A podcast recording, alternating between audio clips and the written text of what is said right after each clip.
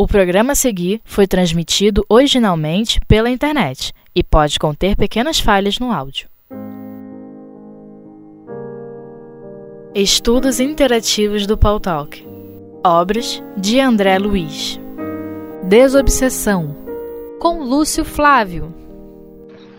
Boa noite a todos que chegaram aqui no Paul Talk e também lá no YouTube, né? A gente lembra, Estudo é participativo. Imagine que todos nós agora estamos numa sala, em torno de uma mesa, e cada um de nós aqui estudando. Podemos perguntar, participar a respeito do assunto da noite de hoje. Ok?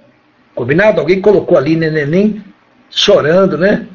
É, tem neném, tinha, é, é minha netinha que está em casa aqui né, participando com a gente. Estava chegando a hora de dormir, né? Criança, na hora de dormir, ela briga com sono. Interessante, né? Já passamos por isso mais tempo, né? Hoje quem cuida são os pais, né? né? Vou, só curte, né? Então vamos lá, gente. Hoje nós vamos estudar o capítulo 64. Benefícios da desobsessão. Nós estudamos né, na semana passada a questão da, sua idade, da assiduidade, como é que isso é importante, né, os comentários e tudo, né? E hoje nós vamos então ver os benefícios da desobsessão. E começa assim o nosso irmão André Luiz. Erraríamos frontalmente se julgássemos que a desobsessão apenas auxilia os desencarnados, que ainda pervagam nas sombras da mente. Olha só que colocação interessante. Nós já ouvimos muitos nas nossas, né, das pessoas colocarem que o objetivo principal das reuniões mediúnicas é assistência aos desencarnados. Né? É, também, né? Também é, né? Mas aqui é colocado para nós, né, que a gente erraria se colocar que só os desencarnados são beneficiados com esse processo de desobsessão. Tem uma pergunta lá no, no YouTube, né, do Agnaldo, perguntando o que é desobsessão. Né? Para a gente começar a falar para você o que é desobsessão, a gente fala primeiro o que é obsessão, né, que a gente também já estudou, né, que é uma ação persistente que o espírito mal realiza sobre o indivíduo. A obsessão tem vários graus, né, várias formas de atuação. E é uma, resumindo para você, Agnaldo, é uma influência espiritual muito forte, tá? De um espírito, né, que está perseguindo por algum motivo aquele encarnado, tá? E nós vamos ver aqui daqui a pouco, né, como é que as coisas funcionam no processo de desobsessão. Se surgir mais alguma dúvida, a gente fala com você, você coloca na de texto aí que a gente tenta responder, ok? Né? Agora, colocando uma coisa importante: as reuniões públicas nas casas espíritas também funcionam como desobsessão. Sim, é como se fosse um preparatório. Interessante que a Glória colocou, gente, que na, nas nossas vivências no trabalho de reuniões mediúnicas, né, inclusive de desobsessão, já teve caso que o espírito penetrou na casa espírita acompanhando o obsidiado. E na reunião mediúnica ele colocava o seguinte, que a gente tinha pre prendido lá. Que nós tínhamos tolhido o seu livre-arbítrio, porque ele não concordava de, dele não ter conseguido seguir com aquele nosso irmão é, que estava passando pelo processo de obsessão. Tem que tomar muito cuidado, é igual com a pergunta que o, que o Agnaldo colocou, que para muitas correntes religiosas consideram que desobsessão é você retirar o obsessor. Né? Nós vamos ver que a, o, o, conceito espírita é um pouquinho diferente disso aí. Nós já vamos chegar lá, tá? O Agnaldo, se ficar dúvida, não se acredite, pode perguntar, tá ok? Então, pessoal, nós encarnados também somos beneficiados com esse processo. Essa própria colocação que eu fiz agora do, nosso irmão que estava perseguindo o outro, que ficou né, é, retido dentro da casa espírita, já é uma amostra de como é que uma reunião pública funciona como um trabalho também de desobsessão. Porque, gente, o objetivo principal é o bem. Interessante, né? Olha bem o que ele coloca. Beneficia os desencarnados? Sim. Beneficia as, a nós mesmos encarnados? Sim. E mais, gente, beneficia aqueles que partilham a nossa experiência cotidiana. Perceberam aí a situação? De ajudar a todos que estão em torno de nós. Então, a partir do momento que a gente começa a mudar nossa postura, o nosso pensamento, né, absorver os conceitos evangélicos, né, os ensinamentos de Jesus, desenvolver em nós o amor, o que acontece? Né, o, aqueles que estão em torno de nós também vão ser beneficiados, seja onde for. Né? Então, observem bem como é que é importante, quando a gente adentra num trabalho desse, a gente realmente estudar e aprender.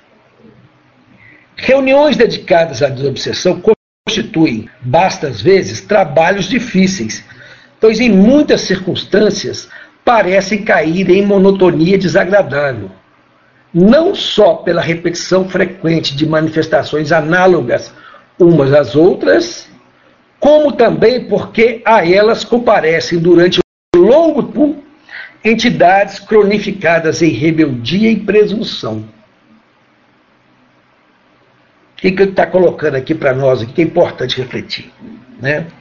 Quem nunca participou de um trabalho mediúnico vai ter, vai ter dificuldade em entender isso. É porque muitas vezes acham né, que na casa espírita vai dar um milagre da desobsessão. Ou seja, nós vamos lá, né, o doente foi, o obsidiado foi, é, começou o trabalho de passe, e aí o que acontece? Não, o obsessor já vai ser tratado, já vai, já, já vai se despertar para o bem e pronto. Gente, não é bem assim que acontece. Né? Tem um livro do André Luiz que eu acho ele fantástico. Né? É um livrinho chamado Libertação, que já foi estudado aqui nas quintas-feiras. Talvez lá para o ano 2022, 2023, nós vamos estudar de novo aqui.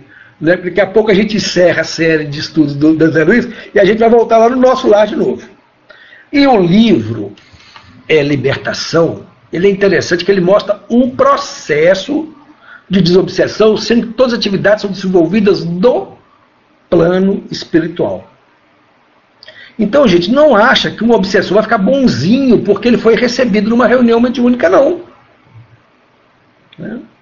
É, a gente lembra né, que quando se coloca né, que o obsessor ele é, é um espírito né, que nos conhece, que sabe das nossas falhas, sabe onde estão os nossos problemas principais por uma sintonia psíquica, o que acontece? ele consegue exercer o, o papel de obsessor através de um processo. E para você retirar, né, é, sair dessa obsessão, é preciso também de um processo. Então a gente às vezes acha que basta a primeira reunião mediúnica e ele pode estar esclarecido. Não. Às vezes demora semanas, meses, depende da situação daquele espírito obsessor em relação ao obsidiado. E outra coisa, às vezes acontece do obsidiado se sentir liberto e começar o quê? A aprontar de novo. Ele atrai o obsessor de volta. Né? Então, a gente sabe que é um processo, que é uma via de mão dupla. Não basta tratar só o obsessor é, tem que se tratar também o obsidiado. Porque ele é que faz a sintonia psíquica. Por isso que coloca aqui, né? Que às vezes a reunião pode, pode parecer né, é, monótona, devido a essas manifestações que parecem ser repetitivas. Coloca aqui, né? Entidades cronificadas em rebeldia e presunção. Ô, gente, nós mudamos de opinião fácil? É só olhar como é que anda o climazinho aí em rede social, né? Não sei se o WhatsApp é, é tratado como re, re, é, rede social, mas olha o tipo de mensagem que muitas vezes coloca lá. Quantas fake news né, só aparecem assim? Então a gente precisa o quê? Termos muita atenção e muita paciência. Né? A Didma lá no YouTube colocou, né? É, às vezes é preciso várias reuniões. Sim, muitas vezes são. E outras vezes que acontece, a gente tem uma experiência própria para falar disso para vocês, do irmão ser tratado, a gente fala, pô, esse, esse trabalho foi é, difícil, da ideia, da, passa um mês, dois meses, três meses, ele volta. Pô, a gente achou que tinha esclarecido tudo, não, mas ele voltou naquele processo. E às vezes tem que começar o trabalho todo de novo. Porque muitas vezes o obsidiado atraiu o obsessor de volta. Questão de simbiose. Gente, os livros do Manuel Filomeno de Miranda tem cada caso de obsessão que é muito interessante de estudar. Para a gente conhecer e não cair naquela mesma onda ali, né? Então é isso, né? Coloca aqui, André Luiz, que esses problemas todos, ó, isto, porém, não pode e não deve desencorajar os tarefeiros desse gênero de serviço, de vez que nenhum pesquisador encarnado na Terra está em condições de avaliar os benefícios resultantes da desobsessão quando está sendo corretamente praticada. Corretamente praticada. Né? E aí vem uma observação importante né, que serve para todos nós. Ó. Todos possuímos desafetos de existências passadas. E no estágio de evolução que ainda respiramos, atraímos a presença de entidades menos evoluídas, que se nos ajusta ao clima do pensamento, prejudicando, não raro, involuntariamente, as nossas disposições e possibilidades de aproveitamento da vida e do tempo. Olha como é que é importante a gente, nesse trabalho né, de desenvolvimento do bem em cada um de nós. Porque, gente, se nós estamos encarnados hoje no Brasil, né, é porque nós precisamos estar aqui. E a gente precisa o quê? De aprender. Ah, mas o Brasil está muito complicado, vou lá para fora. Ah, tudo bem, você pode ir lá para fora. Mas aqui no Brasil, nós que somos né, trabalhadores, estudantes da doutrina espírita, nós somos temos a doutrina para nos ajudar, né, que é o país que tem maior liberdade de religião e maior desenvolvimento da doutrina espírita.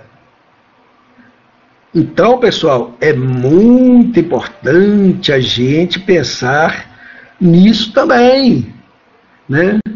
Aproveitar as oportunidades, ok? Porque todos nós aqui vivemos nesse mundo de provas e expiações e não é à toa. Nós estamos aqui por algum motivo, né? E o motivo principal é o quê? Nosso crescimento espiritual. Não vamos esquecer disso aí. Lembrando, hein, gente, ó, igual eu falei no início, hein? Estudo é participativo, viu? Pode participar, seja aqui no Pautal, seja aí no YouTube, tá? Fiquem à vontade, podem fazer colocações, perguntas, que nós estamos aí para aprender. Até uma pergunta do Agnaldo que eu não respondi, né? É bem relacionado com a reunião, com a reunião mediúnica, né? O médio quantas vezes tem que se dar passividade? Ô Agnaldo, depende do grupo. Depende do grupo. Se eu tenho um determinado tempo de reunião e tem determinado tempo de médium, de tem um determinado número de médios que podem dar passividade, então você tem uma uma uma então, para poder administrar. O ideal é que não sejam mais de duas passividades por reunião. Dependendo da comunicação que foi feita, do espírito que se comunicou, se a gente nota, né, quem, quem dirige reunião, nota que teve um desgaste muito forte do médium, o que, que é feito? É pedido para aquele médium não dar mais passividade, a não ser que seja estritamente necessário. Tá? Então isso vai depender muito da, do, do, número de médios, porque senão, pensa bem, eu tenho uma reunião que, como colocou aqui André Luiz, né, em torno de 14 a 18 pessoas. Tá? Dessas 18 pessoas, vamos supor que eu tenho 8 médiums psicofônicos. Porque os, os, os psicógrafos, né, eles podem fazer a, a, a transmissão das mensagens enquanto outra está ocorrendo, não tem problema nenhum. Né? Psicofônico, normalmente, o que? É eles, é só uma reunião, é, desculpa, é uma comunicação por vez. Pode acontecer, eventualmente, comunicação simultânea? Pode, mas não deve. Isso aí é questão de disciplinar que a gente aprende lá na reunião de educação da mediunidade. Tá? Mas quando você tem uma comunicação lá, se ficar só um médium, pensa bem, gente. E os outros? Sendo que a gente tem um tempo para cumprir da reunião. Daqui a pouco nós vamos ler um trecho aqui de um, outro livro, tá? que a gente vai conversar um pouquinho sobre esse assunto. Né? Porque a reunião tem tempo. Tem hora de começar, tem hora de terminar. Então a gente tem que ficar muito atento nesse ponto. Opa, chegou mais uma média aqui para que pode nos ajudar aí, ó. Chegou no pautal, que não sei se está lá no YouTube também, né? Aí qualquer coisa, se tiver dúvida aqui, nós temos, já tem mais gente aqui para nos ajudar. Tá? Então, pessoal, a, a situação é essa, tá ok? Não sei se ficou claro para você, não. Se não ficou claro, você avisa para nós aí. Certo? Então essa questão de quantas vezes é relativa. Né? E outra coisa, né? comunicação em sequência, dependendo do tipo de reunião, principalmente de desobsessão, não é muito aconselhável, é um desgaste muito grande de energia do médium. Ok, gente? Podemos seguir em frente? Beleza. Então vamos lá, né, gente? Tudo está relacionado com o pensamento. E aí continua aqui André Luiz no nosso texto, né? É, a desobsessão vige desse modo por remédio moral específico, arejando os caminhos mentais que nos cabe agir, imunizando-nos contra os perigos da alienação e estabelecendo vantagens ocultas em nós, para nós e em torno de nós, numa extensão que, por enquanto, não somos capazes de calcular. Olha só, gente. Que coisa, que frases de importância, né? Primeiro, remédio moral. Ou seja, eu não estou ali para ficar ajudando só os desencarnados, não. Eu estou ali para aprender com eles. Por que, que eu estou sofrendo por esse processo obsessivo? Ou por que, que aquele nosso irmão está passando por esse processo obsessivo? Né? Qual a relação moral com ele? Né? Então tem que desenvolver moralmente para mim não cair e ficar na mesma situação. Por isso coloca aqui, né? Remédio moral específico.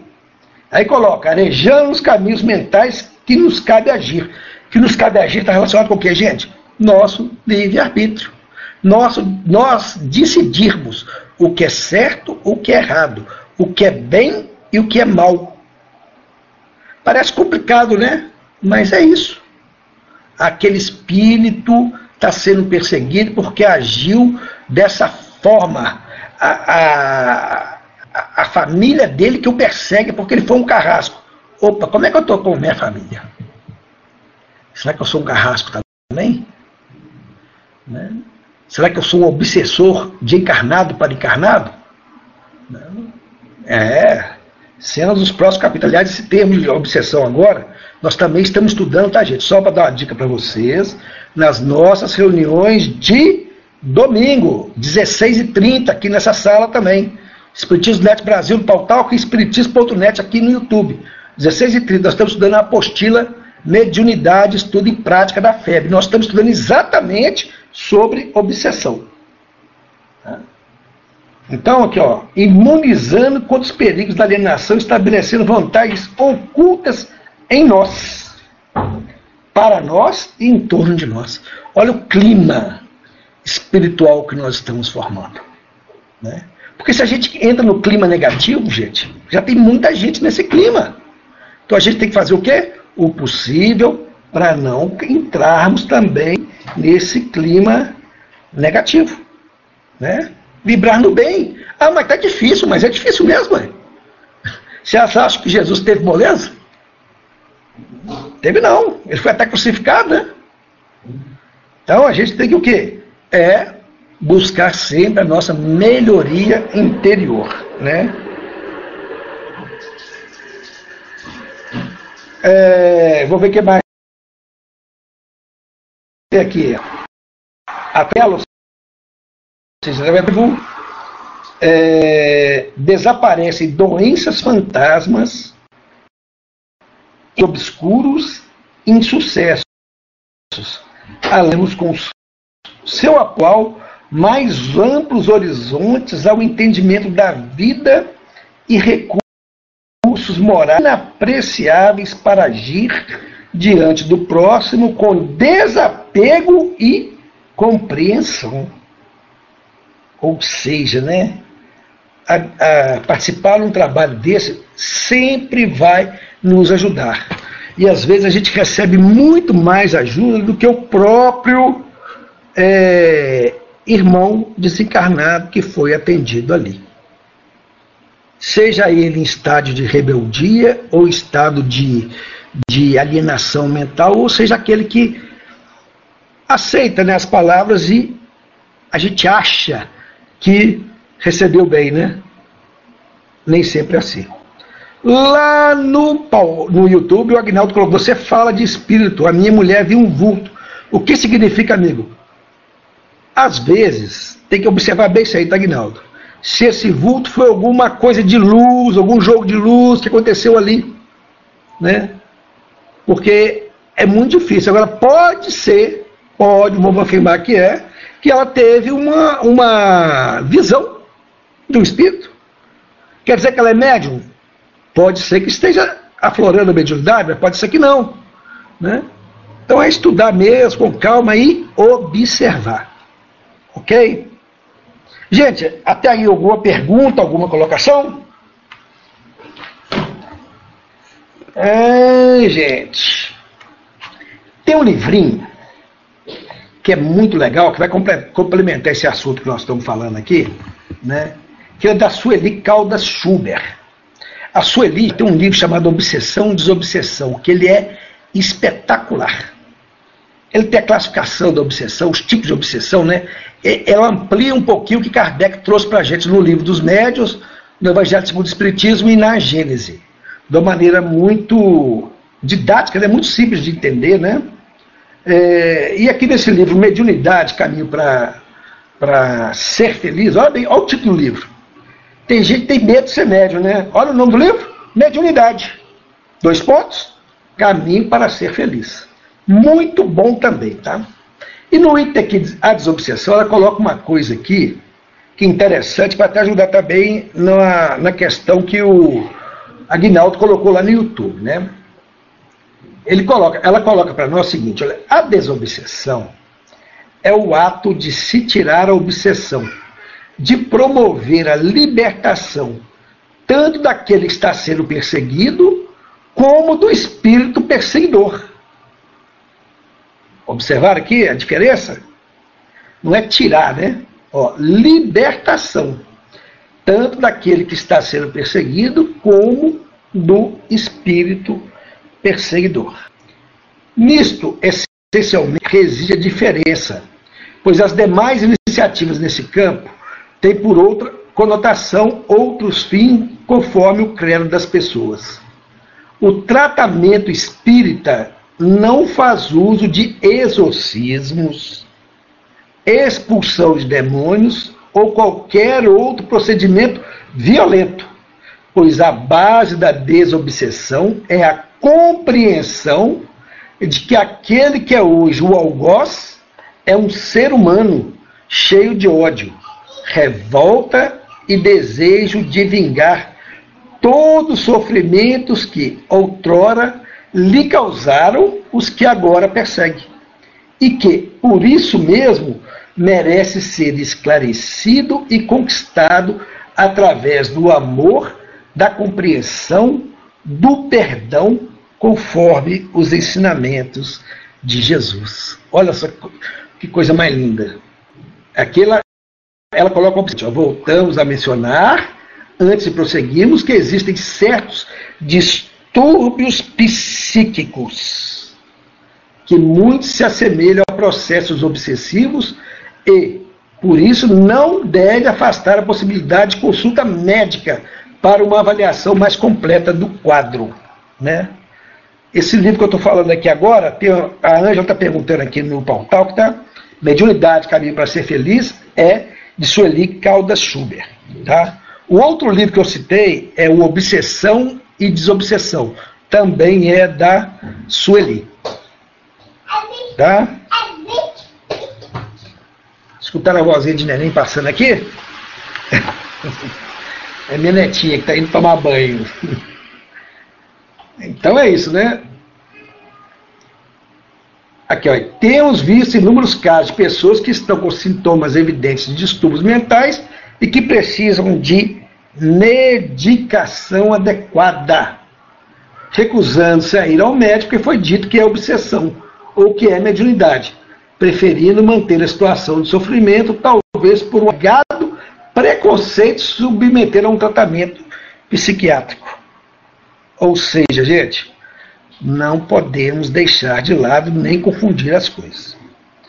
Eu, eu, a gente teve uma experiência com um caso, eu já até citei esse caso é, numa das reuniões aqui do, do Pautalk, né, de uma pessoa que estava com um processo obsessivo que ele queria pular da janela de todo jeito.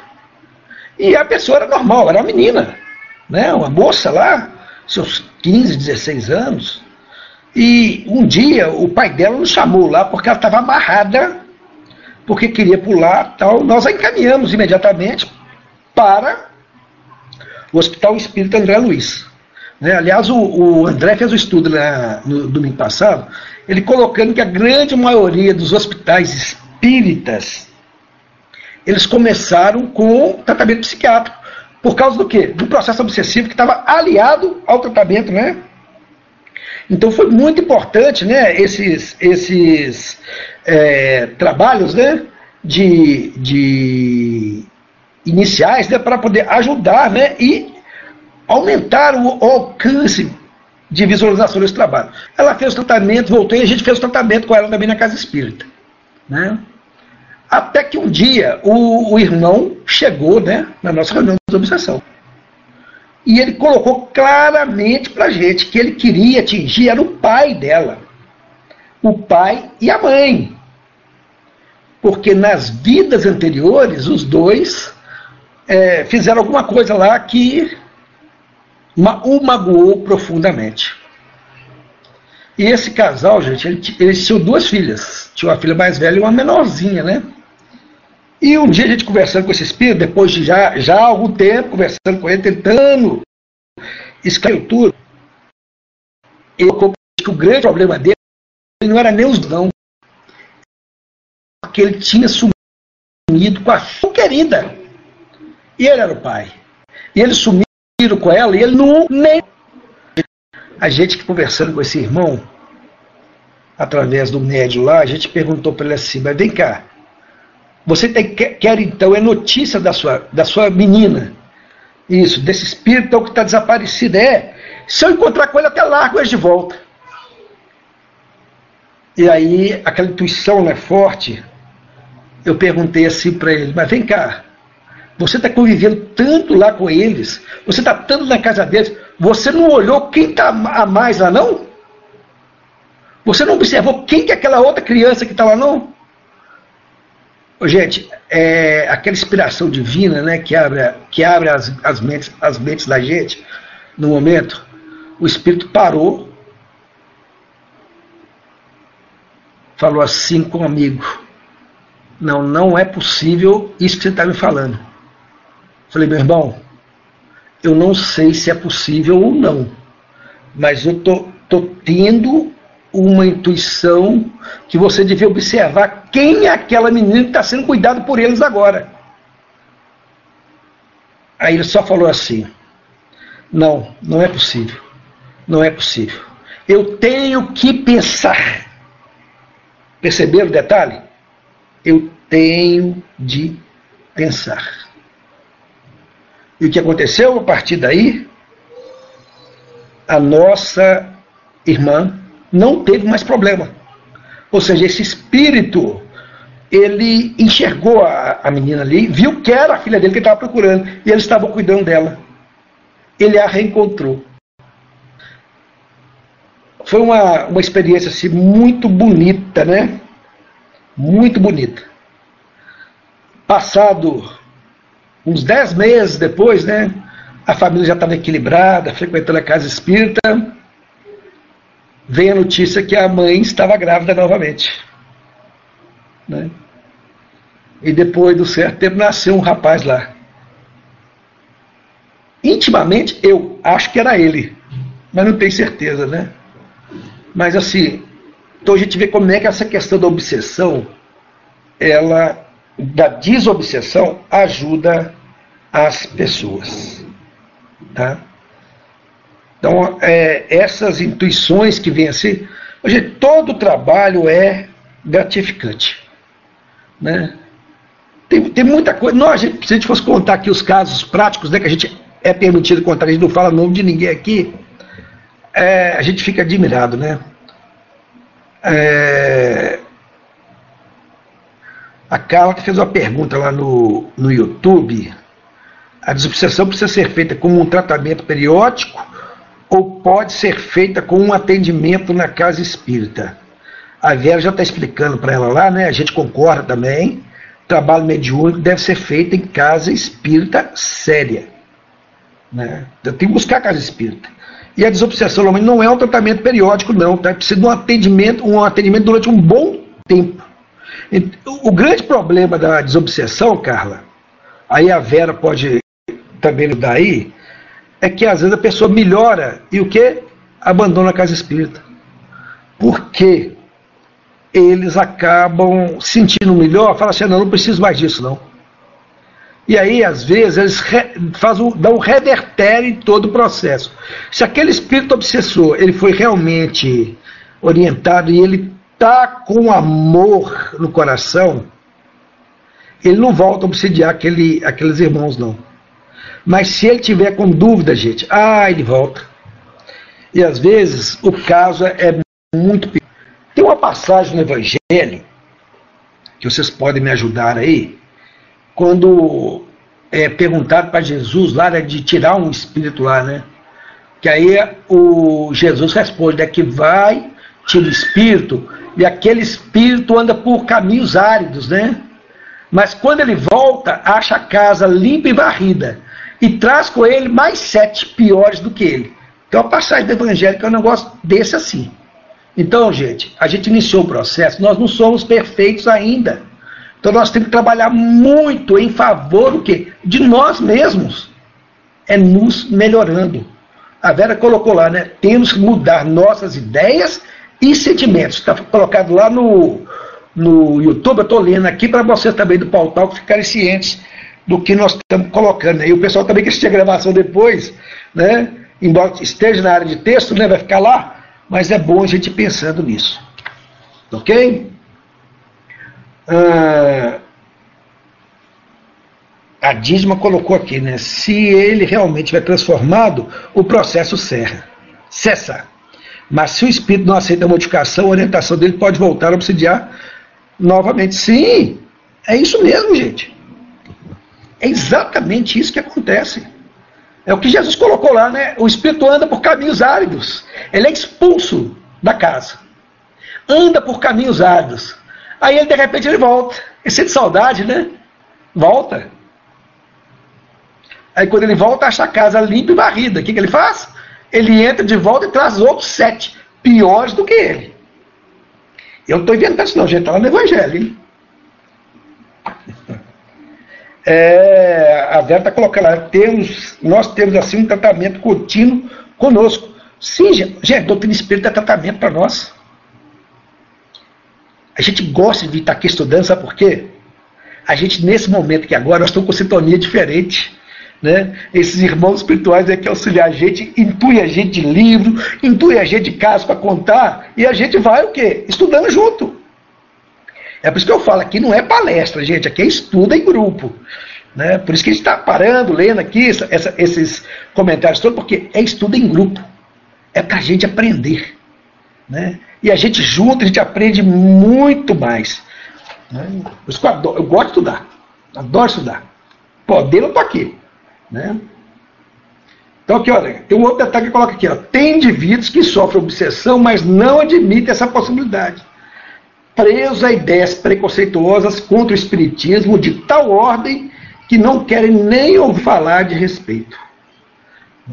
Tem essas pessoas assim também, né? E aí coloca aqui. Vejamos, em primeiro lugar, aquele a quem chamamos de obsessor você vai observar que a explicação espírita é profundamente lógica e faz jus à misericórdia divina, que não condena nenhum de seus filhos, como também não criou seres para ficarem eternamente na condição de demônios, satanás ou que nome tenham. O espírito perseguidor com propósito de vingança não é um ser estranho, demoníaco é alguém que foi muito ligado à própria pessoa que está sendo assediada. Pode ter sido alguém que foi amado, que manteve ligações amorosas ou afetivas e que foi traído, desprezado, abandonado e por, e por estar e por esta que atualmente é perseguida. Ou então foram cúmplices de crimes e de atos condenáveis, tiveram interesses comuns e que acabaram por tornar-se inimigos por uma série de circunstâncias. Aquele que persegue alega ter sido enganado, desprezado, roubado em seus direitos, ter sido, afinal, vítima de algo que a pessoa lhe fez em precedente existência. Ou pior, né? Ainda nesta mesmo. E aí então, gente, começa a ficar o quê? Um círculo vicioso, né? Quem persegue hoje, volta a perseguir amanhã. Mediunidade, caminho para ser feliz. É do livro ainda da Sueli. Gente, esse livro é bom demais, né? Esse trechinho que ela colocou aqui agora, tá, gente? Isso aqui é de Emmanuel. É de Emmanuel. Se não me engano, está lá no livro Estudando a Mediunidade, alguma coisa parecida com isso o que o Martins Penal pegou um texto de Emmanuel e colocou aqui. Né? Ah, agora ela coloca aqui, ó. Mas falemos de um aspecto positivo e belo, com o qual a vítima, digamos assim, pode contar. A presença do seu protetor espiritual, também chamado anjo da guarda, que nada mais é do que um espírito bom a velar e proteger-lhe a caminhada terrena todo ser humano tem um espírito protetor, mesmo os que não creem, desconhecem ou aceitam ou não aceitam isso. Ou seja, né, é exatamente o que nos ensina a doutrina espírita, né? que nós temos o espírito é, protetor. E são sempre espíritos bons. Tá? E aí vem uma observação aqui importante, né, que completa o texto de André Luiz, que nós já estudamos aqui. Todo tratamento espiritual de desobsessão deve ser orientado por pessoas capazes. Aí vem, vem a questão que a Vera estava explicando muito bem lá no YouTube. Ó. Todo tratamento espiritual de desobsessão deve ser orientado por pessoas capazes na instituição espírita e, simultaneamente, a pessoa deve submeter-se à fluidoterapia, que é o tratamento através do passe. É ainda no centro espírita que serão realizadas as reuniões mediúnicas de desobsessão, nas quais as pessoas em tratamento não necessitam e nem devem estar presentes, visto que os trabalhos mediúnicos ali realizados são para tratamento do obsessor. Né? É o momento em que ele irá se comunicar através de um médio, extravasar sua mágoa, o rancor que o corrói inteira, interiormente e falar de seu projeto de vingança. Ouvindo então os esclarecimentos que o levarão a compreender a inutilidade e os prejuízos de tal que tal cobrança lhe acarreta. Então, gente, a gente nota que obsessão e, e desobsessão né, é um assunto muito interessante e traz benefícios tanto para o obsidiado quanto para o obsessor. No livro Sexo e Destino tem vários casos de obsessão e desobsessão. O sexo e destino ele é muito interessante, né? Tem o caso daquele do Cláudio, né? Lá e da Marita, né? Da Marina. O livro ele é muito bom. Nós estudamos ele é, antes desse livro aqui. Nós fizemos um estudo dele aqui, tá, Guinaldo? Muito bom. Muito bom. Aliás, gente, as obras do André Luiz tem essa vantagem, esse detalhe, né? A gente lê eles e depois a gente, a gente quando relê, a gente nota, né? É, quanto que a gente aprende. E quando você relê, você fala assim, pô, não, eu não passei por isso. Eu não tinha observado isso. É muito interessante como que nós vamos aprendendo é, sempre, né? Esse assunto. A Glorita colocando ali, né? O pensamento de Emmanuel Martins Peralva. Eu não sei se era o pensamento de, de Emmanuel não estudando a mediunidade, né? Que o Martins Peralva, ele fez vários livros, né? Um é baseado no, num livro, outro no outro. Eu acho que pode ser o pensamento de Emmanuel, tá, Glorita? Mas essa fase né, que, que, o, que o Emmanuel coloca, né? Que a Sueli repetiu aqui, né? Que o obsessor é alguém que, que conviveu com a gente muito intimamente. Eu li a primeira vez, nem, nem Emmanuel. Tá? E aí pode ter sido realmente no pensamento de Emmanuel aqui. Né? Pessoal, mais alguma pergunta, mais alguma colocação aí? Hoje nós vamos estudar só um capítulo do livro, hein? Só o. É, hoje não. O outro vai ficar semana que vem, que é muito bom também. Né? Vamos pegar aqui um trechinho aqui do, do, para a gente estudar aqui do livro um, Diálogo com as Sombras, do Hermínio Miranda. Hermínio Miranda é um grande estudioso do processo obsessivo também, né? E da desobsessão. Esse Diálogo com as Sombras é o guia para aqueles que querem aprender a conversar com os espíritos. A Sueli lá está perguntando lá no, no YouTube qual o papel do nosso anjo guardião quando um obsessor nos, nos, obs, é, nos obsedia ou nos assedia. O espírito protetor ele, ele faz o possível para a gente não cair no processo obsessivo. Ele nos ajuda, nos dá boas intuições. Só que o seguinte, né? Nós muitas vezes vimos com quem nós vamos ter companhia. E muitas vezes, infelizmente, não sintonizamos muito com o obsessor, porque nós temos compromisso com eles. Nós temos um compromisso muito sério com eles, é que acaba sintonizando mais. O, o, o anjo guardião vai nos intuir, vai nos ajudar, mas infelizmente, tá, Sueli? Muitas vezes a gente não escuta as intuições e os alertas do nosso anjo guardião. Infelizmente. Né? Por isso que nós temos que aprender. Sair da obsessão é só mudar de sintonia. Mas a gente consegue fazer isso fácil? Não.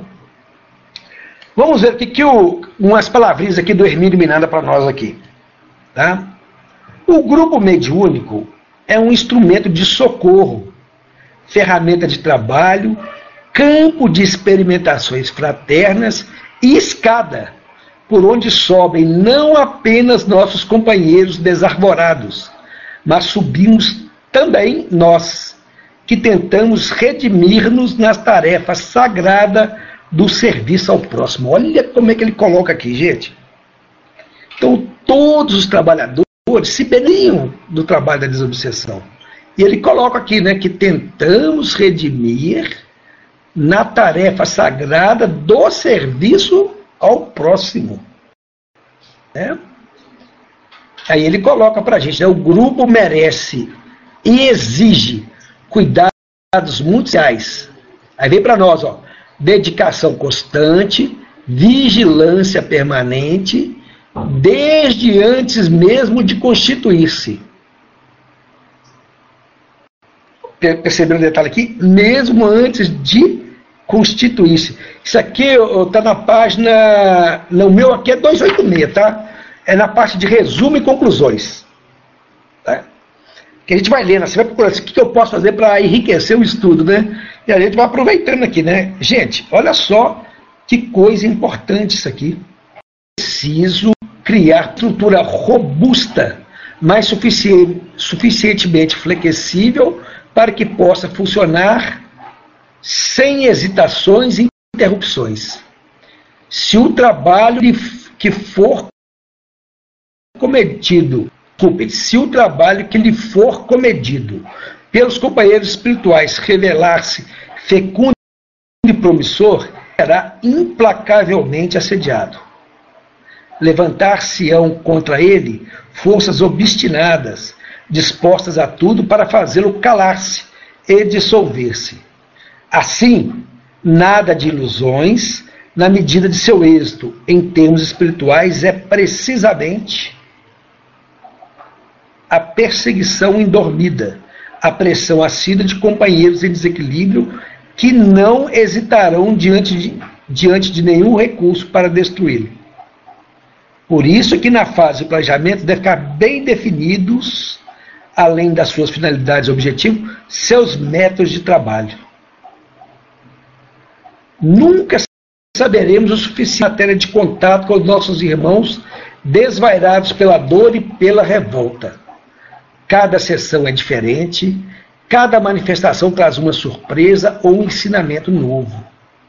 É necessário que observemos com toda atenção qualquer promenor, aprendamos a lição que cada um deles contém, incorporemos ao acervo da experiência.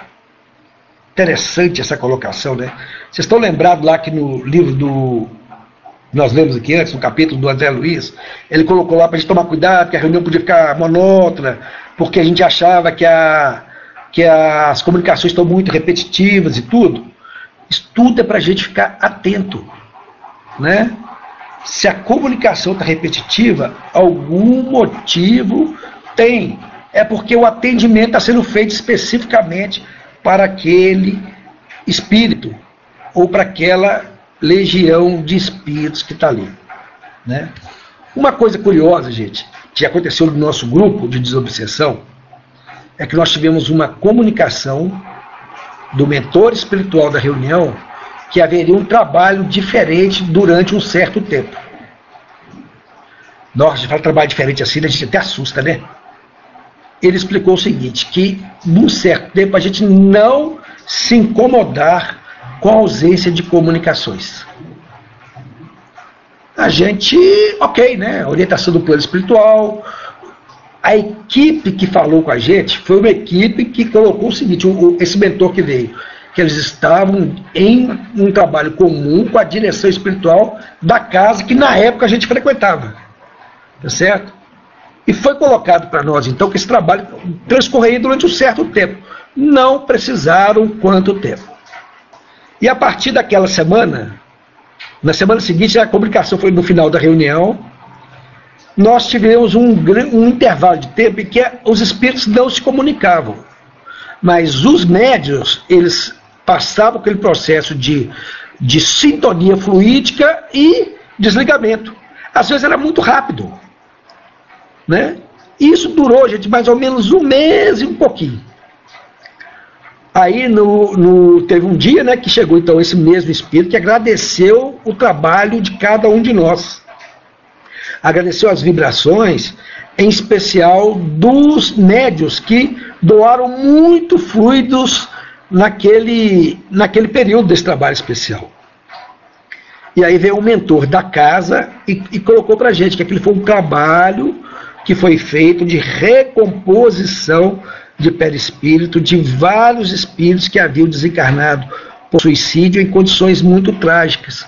E aquele choque anímico que eles tiveram foi, um foi fundamental para que se preparassem o, aqueles espíritos para uma nova experiência na carne, a fim de continuar o trabalho de recomposição do perispírito. Foi um trabalho diferente, né? Mas devidamente orientado pela, pelo plano espiritual. Então a gente às vezes nota o que, né? que acontece esse tipo de trabalho. Hermínio Miranda, ele cita aqui nesse livro, aqui, nessa parte final aqui, uma preocupação que ele tinha, né, com o tempo. E aí foi passada uma orientação para ele, uma orientação simplesinha, né, de, de colocar um relógio na frente dele aqui, para que ele não perdesse o horário e ficasse em frente dele, para que ele pudesse realmente, né, é, controlar melhor o tempo sem se distrair das comunicações. Pessoal, estamos chegando no finalzinho. Alguma pergunta, alguma colocação aí? Então, bom, aqui no, no Pautáculo não tem nada, lá no YouTube parece também que não tem nenhuma pergunta. Então, pessoal, a gente observa o que o trabalho de desobsessão ele é um trabalho muito importante, né? principalmente para aqueles que participam dele.